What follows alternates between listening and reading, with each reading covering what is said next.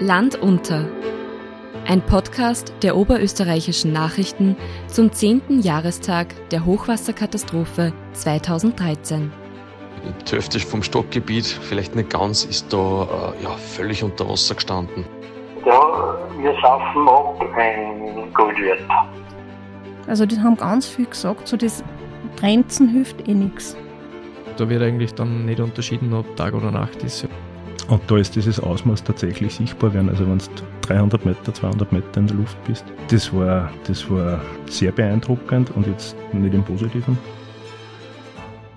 In der vorherigen Folge des Podcasts Land unter haben wir Sonntag, den 2. Juni 2013, Revue passieren lassen. An diesem Tag erreichte das Hochwasser Oberösterreich mit voller Wucht. Aber es war nur der erste Tag von diesem insgesamt drei Tage andauernden Ausnahmeereignis. In dieser Folge wollen wir uns mit dem zweiten Tag genauer beschäftigen. In den Morgenstunden des 3. Juni spitzt sich die Lage weiter zu, wie Hydrologe Peter Kickinger beschreibt. Ja, Stunde für Stunde, das geht die ganze Nacht durch. Also da sind wir in Alarmbereitschaft, da sind drei bis fünf Personen, je nachdem, wie, viel, äh, wie stark das Ereignis zu befürchten ist, die laufend im Einsatz sind, die am Telefon sind, die äh, Daten interpretieren, die äh, Hochwasserprognosen erstellen. Ähm, und da ist, da wird eigentlich dann nicht unterschieden, ob Tag oder Nacht ist. Ja. Und gerade wenn es noch in Richtung Hochwassermaximum geht, ist, ist ständig einfach was los. Ja. Es wird über Nacht ein bisschen ruhiger, weil auch von außen weniger kommt. Ähm, aber man ist ständig dabei und, und interpretiert seine vorherige Prognose wieder, ob das eh passt und ähm, man ist da laufend dabei. Die ersten Maximalstände werden in Oberösterreich im Innviertel erreicht. Der neun Meter hohe Hochwasserschutz in Scherding erweist sich als zu niedrig. Um 0.37 Uhr klettert der Pegel auf über 10 Meter. Es wird nicht der höchste Wert sein, der gemessen wird. Die Bewohner sind fassungslos. Man hat nicht damit gerechnet, dass der Schutz überspült wird. In manchen Häusern steht das Wasser über 2,5 Meter hoch. Redakteur Thomas Streif war an diesem Montag in Scherding und hat für die oberösterreichischen Nachrichten und für den Live-Ticker auf unserer Website nachrichten.at berichtet. Er erinnert sich. Es ist äh, eigentlich Wahnsinn, dass das Hochwasser in Schering ja, jetzt schon zehn Jahre her ist, ähm, ja, da ist äh, schon noch einiges in Erinnerung. Äh, ich würde mal sagen, die Scheringer sind ja, was äh, Hochwasser betrifft, äh, ja, ein gebranntes Kind. Man weiß ja auch mit der Situation umzugehen. Ähm, es hat glaube ich, 1954 ein ganz, ganz arges äh, Jahrhundert, Jahrtausend äh, Hochwasser gegeben und ähm, ja, ich glaube, angegangen ist es am 31. Mai 2013. Ähm, ja, und in den nächsten Tagen ist dann der Inn immer mehr und mehr gestiegen. Ich glaube, auf, auf boah, 10,5 Meter oder so. Also für mich noch ganz prägend in Erinnerung sind auch die Bilder, wo wirklich da die Leute von der Feuerwehr, die Wahnsinniges äh, geleistet hat, äh, mit Zielen da aus den Wohnungen äh, geholt worden sind. Also es waren auch wirklich durchaus sehr, sehr dramatische Situationen. Ähm, der Friedhof ist zum Beispiel völlig unter Wasser gestanden. Der, der Pfarrer Bachleitner hat gesagt, das war für ihn völlig äh, undenkbar. Ähm, ja, die äh, Sportplätze waren angesoffen, was jetzt wahrscheinlich nicht das größte Problem war, aber da war wirklich nichts mehr zu sehen. Also da war überall, äh, ja, ich würde sagen, puh, die vom Stockgebiet, vielleicht nicht ganz, ist da äh, ja, völlig unter Wasser gestanden. Bereits der erste Eintrag im Live-Ticker dreht sich um kurz nach 5 Uhr um die Lage in Scherding. Die Prognose des Hydrographischen Dienstes liegt bei 10,70 Metern, zwei Meter über dem Höchststand von 2002. Diese Marke wird Montagnachmittag tatsächlich erreicht. Um 5.34 Uhr kommt schon die nächste dramatische Meldung aus Scherding. Die Stadt ist abgeschnitten und für den Verkehr nicht mehr erreichbar. Die Inviertler rücken aber in der Not zusammen. Das ist auch unserem Redakteur in Erinnerung geblieben. was schon auch wirklich beeindruckend war, was man extrem gemerkt hat, wie eng ja, die Leute alle zusammengerückt sind. Also ja, ich meine, die Dankbarkeit gegenüber den Einsatzkräften, die, ja, wie gesagt, Unglaubliches geleistet haben, war riesengroß. Äh, man hat zusammengehalten, ähm, ja, es hat einen Krisenstopp gegeben, auch die Kommunikation ist, ist super gelaufen, ja, und, ähm, aber ich glaube, die Katastrophe, die wird die Scherdinger vor allem sicher ein Leben lang begleiten. Die Wassermassen beginnen, die Schutzdämme zu fordern. Ein drohender Dammbruch an der Eist in Au an der Donau in den frühen Morgenstunden kann nur mit dem Einsatz einer Hochleistungspumpe von der Feuerwehr abgewendet werden. 7.25 Uhr. Weil aufgrund der Überflutung auch Trafostationen unter Wasser stehen, sind Teile von Scherding mittlerweile ohne Strom. Die Kläranlage wurde überschwemmt, sie musste vom Betrieb genommen werden. 210 Gebäude werden geräumt. Aus dem Scherdinger Kurhaus müssen 100 Menschen mit Zillen gerettet werden. Es kommt zu dramatischen Szenen. Der Notarzt wird mit dem Boot zu einer 90-jährigen Frau gebracht. Sie muss wiederbelebt werden, überlebt aber. 250 Mann sind in der Stadt im Einsatz. Es ist wie beim Hochwasser 1954, sagt Zahnarzt Wolfgang Koller den OEN. Scherding gleicht wieder einer Halbinsel. Thomas Streif fasst die Situation in Zahlen.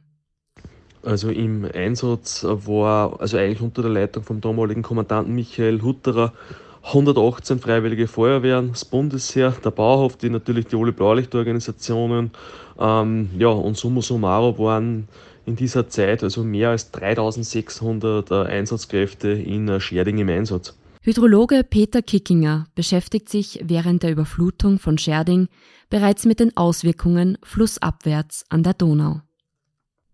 Ja, natürlich war eigentlich Scherding äh, am Inn äh, einer der Hotspots, der halt zu diesem Zeitpunkt einfach relevant war und wo Hochwasserschäden aufgetreten sind, weil ja die Dämme ja überströmt worden sind. Und äh, von dem her hat man aber dann wieder die Weiterentwicklung an der Donau beobachtet und versucht auch zu interpretieren, was bedeutet es jetzt in den nächsten Stunden dann für die Donau und für die Donauanrainer, weil man ja vor Ort schon in, in Schering gesehen hat, was möglich ist. Ja. Im Live-Ticker auf nachrichten.at wird weiter berichtet.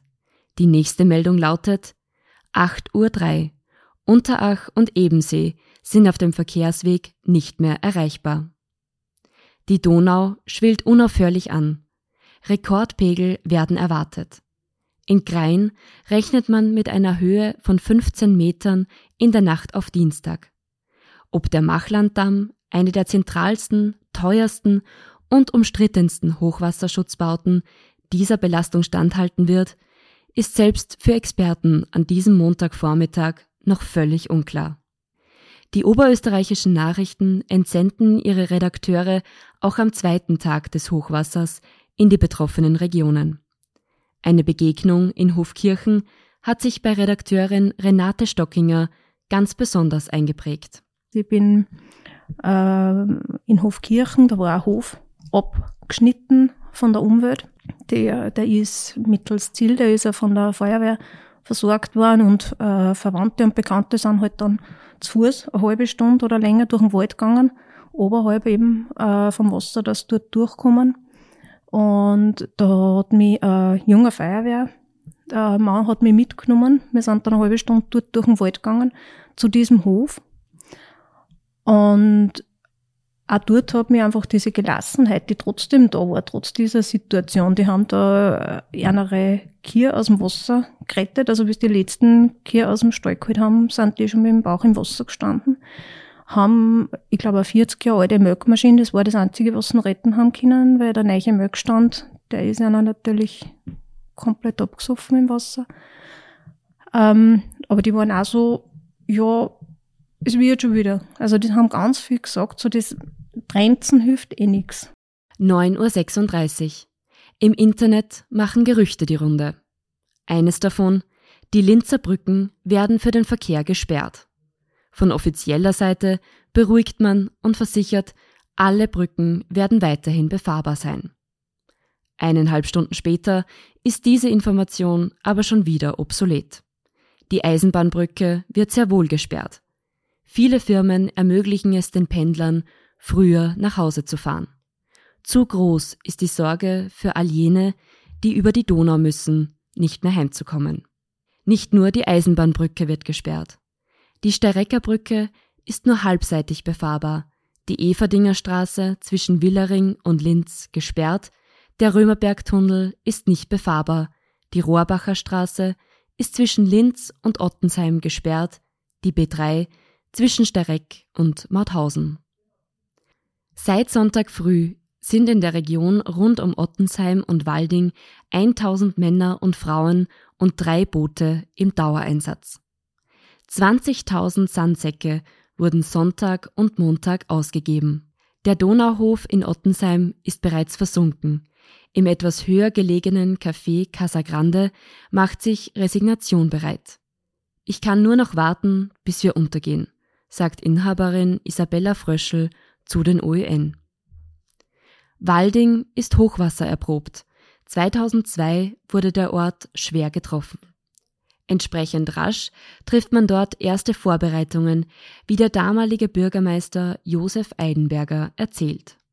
Haben um halb acht einen Schlachtplan entwickelt, wie wir jetzt vorgingen, haben sofort äh, Tischlergruppen zusammengestellt. Das waren also meistens vier Leute mhm. und drei so Partien haben wir gehabt, mhm. die mit Akkuschraubern und Ähnlichem bewaffnet sofort in die erstgefährdete Re äh, Region gefahren sind, ja. das Burwürth. Und äh, nachdem wir alles mit dem Wasser immer zu tun gehabt haben, seit ewig und immer, äh,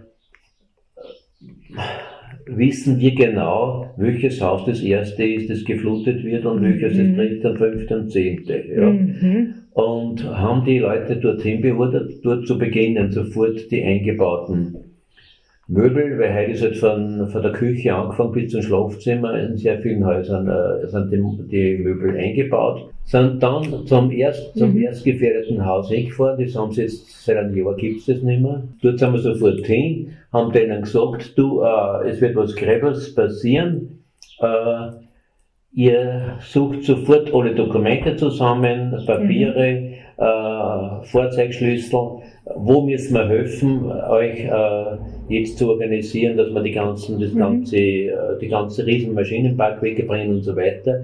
Doch mit dem Abbau der Möbel und dem Ausräumen der unteren Stockwerke ist es nicht getan. Denn der nächste Schritt ist, die gefährdeten Räume mit Wasser zu fluten. Was paradox klingt und für die Betroffenen keine einfache Angelegenheit ist. Aber die Maßnahme hat durchaus Sinn, wie der Altbürgermeister erklärt. Hat den Sinn aber, wenn das Wasser also kommt jetzt, ja, dann kommt dort, kommt dort in, den, in, das, in, in die Räume, wo schon reines Wasser drinnen ist, dann ist dort nur mehr ein ganz geringer Schleier im Prinzip. Dann kommt nicht der ganze Träger rein, die ganzen Sedimente und so weiter, die du dann unter riesigste Schwierigkeiten nur wieder entsorgen kannst. Mhm. Und und dieses Wasser haben wir dann immer wieder genommen, um im Erdgeschoss, um dann sogar die Räumlichkeiten wieder reinzukriegen. Mhm. Ja, mit mhm. den Hochdruckreiniger, das mhm. war also die Geschichte. Auch Volker Weibold, Fotograf der oberösterreichischen Nachrichten, ist in dieser Region im Einsatz. Und er beweist Einfallsreichtum, wie seine Erzählungen zeigen. Ich wollte nach Rotteneck durchfahren und da ist kurz nach der Marz der Ederkreuzung war die Rodel auf der B127 da bin ich dann tatsächlich aufgeschwommen. Da hat mir das Auto versetzt, massiv. Ich habe Gott sei Dank dann wieder Grip gehabt, aber da ist mir ein wenig anders geworden. Hab dann umdraht, bin wieder durch diesen Wahnsinn durchgefahren und habe dann gesehen, dass mir ein Radlfahrer entgegenkommt auf der Straße Richtung, Richtung Goldwörth drüber und total schief fährt wegen, wegen der Strömung. Und ich habe mir dann gedacht, mit dem Auto komme ich da nie im Leben weiter. Jetzt habe ich ihn angehalten und habe ihn gefragt, ob wir tauschen. Fahrrad gegen mein Dienstauto. Der hat komisch geschaut, hat dann gesagt, ja sicher. Wo er hinfährt, hat er gesagt, nach Ottensheim, äh, weil da trifft er sich mit seiner Schwester. Habe ich gesagt, ja, wenn ich in drei Stunden in Ottensheim bin, können wir wieder tauschen. Sagt er, kein Problem. Dann haben wir das tatsächlich gemacht. Ich habe mir alles eingesteckt und bin mit dem Radl dann gefahren. Und da ist eh alles unter Wasser gestanden schon. Und habe dann in der 100, 200 Meter weiter Feuerwehrler in einer Haus, Hauseinfahrt gesehen, äh, mit einer Zühn und zu denen bin ich hin. Der hat dann gesagt, jetzt haben wir uns schon gedacht, was für ein Depper, der fährt da mit dem Radl um und um. Und dann hat die einen erkannt. Und dann ist das Radl einfach liegen geblieben und ich bin mit denen in der Zühn über das gesamte, also über die Donau gefahren in Wahrheit, die unbockbar brat war. Ja, und dort meine Fotos gemacht, überall. Es sind Bilder, die unter die Haut gehen. Sie sind alle archiviert und können auf der Website nachrichten.at Hochwasser 2013 angesehen werden. Eines der Bilder zeigt das Linzer Museum Lentos. Die ersten Stockwerke werden von Wasser umspült, der Blick aus dem Fenster zeigt graues Donauwasser. Es sind glücklicherweise spezielle U-Boot-Fenster aus Panzerglas. Sie halten stand. Weitere Bilder von Volker Weibold zeigen das Ausmaß der Überschwemmung, denn sie sind aus der Luft vom Polizeihubschrauber aus aufgenommen. Ich bin dann durch Zufall gekommen, wieder in der Waldinger Gegend äh, zur, zum Polizeihubschrauber. Der hat dann gesagt, ja, hub einer, nehme ich die mit. Hab dann erstmalig aus dem Hubschrauber Bilder gemacht. Und da ist dieses Ausmaß tatsächlich sichtbar werden. Also wenn du dann 300 Meter, 200 Meter in der Luft bist, das war, das war sehr beeindruckend und jetzt nicht im Positiven, schockierend irgendwie. Und dann bin ich einfach nur unterwegs gewesen. Dann lernst du eh mit der Zeit die ganzen Menschen kennen, die Höfer kennen, äh, du stravanst nur mehr um um, du gehst, äh, du fährst halt, wo es möglich ist. Ja, die Gummistiefel einfach mitgehabt, mein Gewand hat ausgeschaut, ich habe es gar nicht mehr gewechselt dann am zweiten und am dritten Tag, weil es auch schon völlig wurscht war. Ganz ähnlich stellt sich die Situation in Aschach dar, wie Renate Stockinger erzählt. Was auch sehr eindrücklich war, war der Besuch in einem Café äh, in Aschach, Panorama-Café, was eigentlich an der Donau ist. Dann war es in der Donau. Also die sind äh, kniertief unten im Café im Wasser gestanden. Und da ist eine große Glaswand raus normalerweise auf die Promenade, wo du an die Donau siehst. Und da hast du wirklich in die Donau gesehen. Also da war gerade oben nur ein kleines Stückchen frei und ansonsten war da draußen Donau. Da haben dann gerade noch irgendwie die, die Schirme vom Gastgarten hat die Spitzen ausgeschaut. Montag, 3. Juni 2013, 14.25 Uhr. Das Landeskrisenkoordinationsgremium hat getagt. In einer Pressekonferenz gibt man eine erste Einschätzung. Die Prognose war falsch sagt der oberösterreichische Landeshauptmann Josef Püringer damals. Eine Einschätzung, die er zehn Jahre später weniger drastisch formuliert. Dies ist natürlich nie genau abschätzbar. Nicht für die besten Fachleute. Ich habe dann sofort am, glaube ich, am 2. oder 3. Juni die erste Sitzung des offiziellen Krisenstabes einberufen. Wir haben natürlich alles in Bereitschaft gesetzt und da hat sich eines gezeigt eine stets bereite Feuerwehr ist Goldes wert. Schon nach dem ersten Hochwasser 2002 war die Diskussion verstummt in Oberösterreich, ob wir so viele Feuerwehren brauchen. Es hat eine exzellente Zusammenarbeit zwischen allen Trägern der Rettungsorganisationen und der Einsatzorganisationen gegeben. Der damalige Umwelt- und Wasserlandesrat Rudi Anschober sagt, die Rückhaltebecken haben gut angesprochen. In den kommenden Stunden gäbe es aber noch einige Brennpunkte. Allen voran Grein. In Scherding sei man bei der Dammhöhe an Grenzen gestoßen. Reinhold Entholzer, zu diesem Zeitpunkt Verkehrslandesrat, rät den Oberösterreicherinnen und Oberösterreichern, nur jene Fahrten durchzuführen, die unbedingt notwendig sind. Um 15.34 Uhr informiert die Feuerwehr über die Lage im Bezirk Urfer Umgebung. Die Gemeinden Feldkirchen, Goldwörth, Ottensheim, Puchenau und Stareck sind zu diesem Zeitpunkt am stärksten betroffen. In Walding wurden 1200 Ferkel und Zuchtschweine durch Arbeitsboote der Feuerwehr gerettet. Der damalige Bezirksfeuerwehrkommandant des Bezirks Urfa Umgebung, Manfred Meyerhofer, erinnert sich. Die Tierrettungen waren große Themen, weil da, ja, gerade die, die Schweinland, weil da sind ja sehr viele, äh, gerade da im Bereich in Goldwitter und die haben ja dann mit die A-Boot Großteil austransportiert worden. Wie es noch gegangen ist, Sonntagnachmittag und Montag noch, wann es noch gegangen ist, die haben so zum Großteil auf so äh, Traktoranhänger aufgetan und sind dann mit dem Traktor mit den Anhänger weitergefahren und haben sich dann durchgeschaut, dass dann ein Nachbars äh, von, von einem Bauernhof untergebaut haben, der was halt höher gelegen ist und der was kein Problem mit Hochwasser oder mit Wasser hat. 15.45 Uhr. Der Hydrographische Dienst des Landes Oberösterreich teilt mit, dass sich die Hochwassersituation wohl erst Dienstagnachmittag entspannen wird. Die Pegelstände sind von Montagvormittag bis Montagnachmittag noch überall gestiegen. Gegen 17 Uhr erreicht der Pegelstand der Donau in Linz den vorläufigen Höchststand von 9,2 Metern. Es ist fast ein Meter mehr als 2002. Alturfa bleibt weitgehend verschont. Der mobile Hochwasserschutz ist mit 10 Metern ausreichend hoch. Am Jahrmarktgelände in Urfa war die Lage kritischer. Häuser müssen evakuiert werden. Die Situation spitzt sich am Abend wieder zu. Bewohner der Altstadt müssen ihre Häuser verlassen. Auch in Schwertberg hält der Hochwasserschutz, das Ortszentrum bleibt verschont.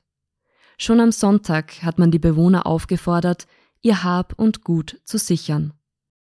Zu präsent sind noch die Erinnerungen an 2002, als Schwertberg nahezu völlig überflutet worden ist. Gleiches gilt für Stereck. Nach 2002 wurde ein Hochwasserdamm gebaut. Die B3 gleicht am Montag einem Fluss. Der Damm wird schwer beschädigt. Seit Samstag hat die Feuerwehr 2100 Einsätze bewältigt, durchgeführt von 19.000 Helfern. Insgesamt wurden 90.000 Sandsäcke ausgegeben. 580 Wehren sind im Einsatz. Jede verfügbare Pumpe läuft. 1780 Menschen von Rettungsorganisationen bemühten sich, das Rettungswesen am Laufen zu halten. 1000 Beamte der Polizei kümmern sich um die Straßensperren. Die Menschen sind dringend aufgerufen, Fahrten, die nicht unbedingt notwendig sind, zu unterlassen, die Einsatzkräfte nicht zu behindern und sich nicht auf Dämmen in den überfluteten Gebieten aufzuhalten.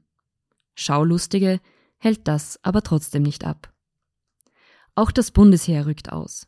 700 Mann helfen bei Schutz- und Aufräumarbeiten. Die Belastungen sind enorm. Es kommt zu vielen Situationen, die die Beteiligten noch lange beschäftigen. So schildert der Waldinger Bürgermeister Josef Eidenberger eines jener Telefonate, die zu den schwersten in diesen Tagen gehören. Eineinhalb Stunden später kriege ich den ersten Anruf, äh, nämlich äh, Notanruf. Bitte holt's mich, rett's mich, ich das auf. Mhm. Äh, und ich muss den sagen, den ich persönlich sehr, sehr gut kennt habe. Äh, du, ich, ich kann bei der Nacht, ich krieg kein Boot, ich krieg keinen Hubschrauber, mhm. darf nicht sein, weil gefährlich und so weiter mhm. und so mhm. fort. Wenn der Holzstämme mhm. ja. sind und andere Hindernisse. Äh, du musst schauen, dass du aufs Dach kommst. Nimm da aber allein mit, nimm da was mit zum Anhängen beim Abfang, dass der nicht abrutscht und so mhm. weiter. Sobald die ersten Lichtstrahlen da sind, holen wir die. Äh, der sagt mir dann, Eddie, du weißt ja, äh, ich kann nicht aufs Dach, ich habe eine Massivdecke über mir. Mhm. Draußen ist zwei Meter hohes Wasser, mhm. äh, ich habe keine Dachbodenstiegen auf, ich weiß nicht, wie ich da raufkomme.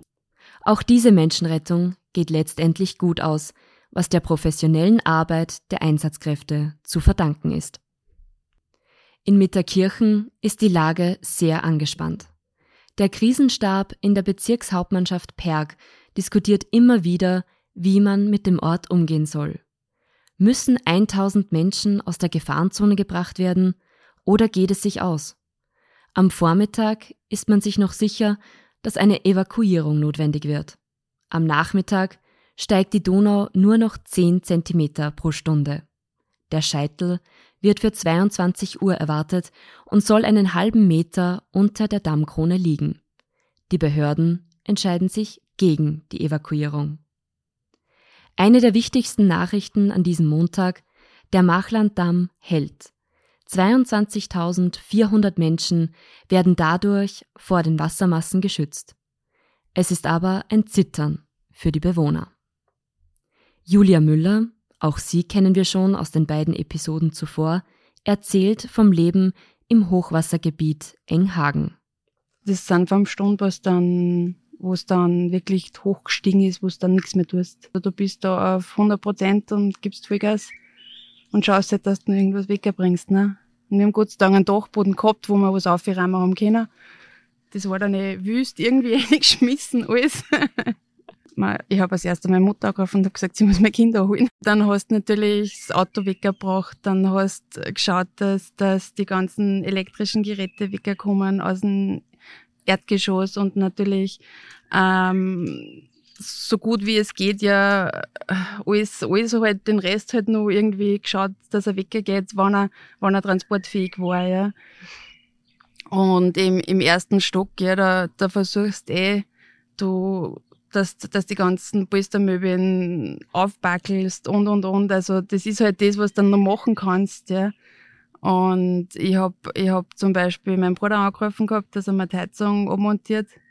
Und das war aber dann so schnell da dann trotzdem das Wasser, dass wir zwar die Steuerung abgebaut haben, aber im Brenner von der Heizung nicht. Also war die trotzdem voll hin. Ne? Andernorts hat sich die Entscheidung, den Ort zu räumen, als richtig erwiesen. Mettensdorf bei Baumgartenberg wurde schon am Sonntag evakuiert. Am Montag um 16 Uhr erreicht das Hochwasser den auf ein 30-jährliches Hochwasser ausgerichteten Damm. Die Häuser stehen vollends unter Wasser. Von drei Seiten wird die Ortschaft Stocket in Alkoven vom Wasser überflutet. 100 Häuser sind betroffen, 25 werden geräumt. In der Mittelschule Alkoven wird ein Notquartier eingerichtet. Ein Transformator steht unter Wasser, der Strom wird sicherheitshalber abgeschaltet. Die Schutzmaßnahmen, die nach 2002 gesetzt wurden, reichen nicht. Damals ist der Inbachdamm aufgeschüttet worden. Aber das Wasser kommt dieses Mal von drei Seiten. Inbach, Aschach und Offenwasser. Die Mitarbeiter des Seniorenheims Everding müssen mit der Zille zu ihrem Arbeitsplatz gebracht werden. Das Areal ist überflutet. Bewohner aus dem Erdgeschoss werden sicherheitshalber in das Obergeschoss verlegt. Die oberösterreichischen Nachrichten richten ein Spendenkonto ein. Eine Aktion, die schon 2002 großen Erfolg hatte und die große Bereitschaft zeigte, hilfsbedürftigen Landsleuten zu helfen da kann ich mich genau erinnern, das hat mit mir zu tun, weil ich beim Hochwasser 2002 Urlaubsvertretung gewesen bin für den damaligen Chefredakteur. Und ich war überrascht und im ersten Moment auch überfordert. Und dann habe ich mir gedacht, hurra, das, das machen wir jetzt so, wie wir es auch äh, während der Weihnachtstage machen. Äh, Oberösterreicherinnen und Oberösterreicher helfen bedürftigen Landsleuten. Das ist unsere klassische Christkindlaktion und wir haben diese Aktion einfach auf diese Hochwasser Tage umgemünzt, äh, haben sie umgetauft, haben Hochwasserhilfe daraus gemacht und wurden überrannt äh, von hilfsbereiten Landsleuten. 2002 waren es, glaube ich, 2,4 Millionen Euro, die wir eingenommen haben. Das wurde dann, das, das war die große Schwierigkeit in der Abwicklung mit dem Katastrophenfonds des Landes koordiniert, weil es ja nicht zu zwei- oder dreifach Förderungen oder Hilfen kommen hat dürfen. Und 2013 haben wir uns an diese Hilfe, Hilfsaktion des Jahres 2 erinnert und haben gesagt, dasselbe machen wir wieder, nachdem es damals so gut funktioniert hat, war das für uns schon eine, eine leichtere Fingerübung. Hinterher dann mit Sicherheit nicht so einfach, wie es äh, in der Planung ausgeschaut hat. Aber auch da haben wir wieder unsere Mitarbeiterinnen und Mitarbeiter eingesetzt und es waren teilweise berührende Ergebnisse. Unsere Leute sind dann mit den Schecks äh, und mit dem Geldversprechen äh, zu den Bedürftigen nach draußen gefahren Und äh, es waren wunderbare Erlebnisse. Viele Dankeschön. Und die Leute sind auch, äh, uns auch heute noch verbunden. Passau ist schwer betroffen. Die Donau steigt auf 12,66 Meter. Das ist der höchste Wert seit dem Mittelalter. Im Salzkammergut gehen die Pegelstände seit Montagvormittag zurück. Das große Aufräumen beginnt. Von Normalität kann noch keine Rede sein. Stromleitungen sind defekt, Hausbrunnen verschmutzt. In den Geschäften sind die Grundnahrungsmittel knapp geworden. Im Bezirk Vöcklerbruck sind zahlreiche Keller überschwemmt worden. Sie können aber noch nicht ausgepumpt werden, weil der Grundwasserspiegel noch viel zu hoch ist. In Steyr ist man erleichtert. Die Hochwasserschäden stehen in keinem Vergleich zu 2002. Viele Spuren können am Montag schon beseitigt werden. Und auch aus dem Innviertel gibt es zumindest eine positive Nachricht. Eine Hochschwangere alarmiert am Abend die Rettung, weil die Wehen zu stark werden. Der Rettungswagen kommt zu der Mattighofnerin, die Fahrt zum Krankenhaus gestaltet sich aber aufgrund der Überflutungen als schwieriger und vor allem langwieriger als erwartet. Mitten auf dem Marktplatz in Uttendorf erblickt die kleine Lina Sophie um 20.45 Uhr das Licht der Welt. Mutter und Tochter sind wohl auf. Der Montagabend endet aber nicht mit guten Nachrichten. Um 21 Uhr verschärft sich die Lage im Raum Ottensheim und Goldwörth noch weiter. In Ottensheim steht das Wasser bereits einen Meter über dem Rekordwert aus dem Jahr 2002. Goldwörth ist nicht mehr erreichbar. Bezirksfeuerwehrkommandant Meyerhofer schildert die Situation. Bin ich dann am Abend einmal heim, dann ein paar Stunden geschlafen, aber dann habe ich auch wieder einen Anruf gekriegt von Kumpelmeier, Rudi, das war von Montag auf Dienstag. Einen Anruf gekriegt, ja, wir saufen ab in Goldwirt. So stellte sich der Montag, 3. Juni 2013 dar. Während manche Regionen das Schlimmste schon überstanden haben, steht anderen noch Unvorstellbares bevor. Davon wollen wir morgen in der nächsten Folge berichten. Für heute bedanken wir uns für die Aufmerksamkeit und würden uns freuen, wenn Sie uns folgen und diesem Podcast eine positive Bewertung geben. Weitere Podcasts finden Sie auf nachrichten.at-podcast. Redaktion, Interviews und Recherche Barbara Eidenberger, Renate Stockinger und Markus Prinz. Produktion, Schnitt und Sounddesign Markus Prinz. Moderation Caroline Ploberger. Interviewpartner in dieser Folge waren Josef Püringer, Gerald Mandelbauer, Peter Kickinger, Julia Müller, Manfred Meyerhofer, Josef Eidenberger, Renate Stockinger, Volker Weibold und Thomas Streif.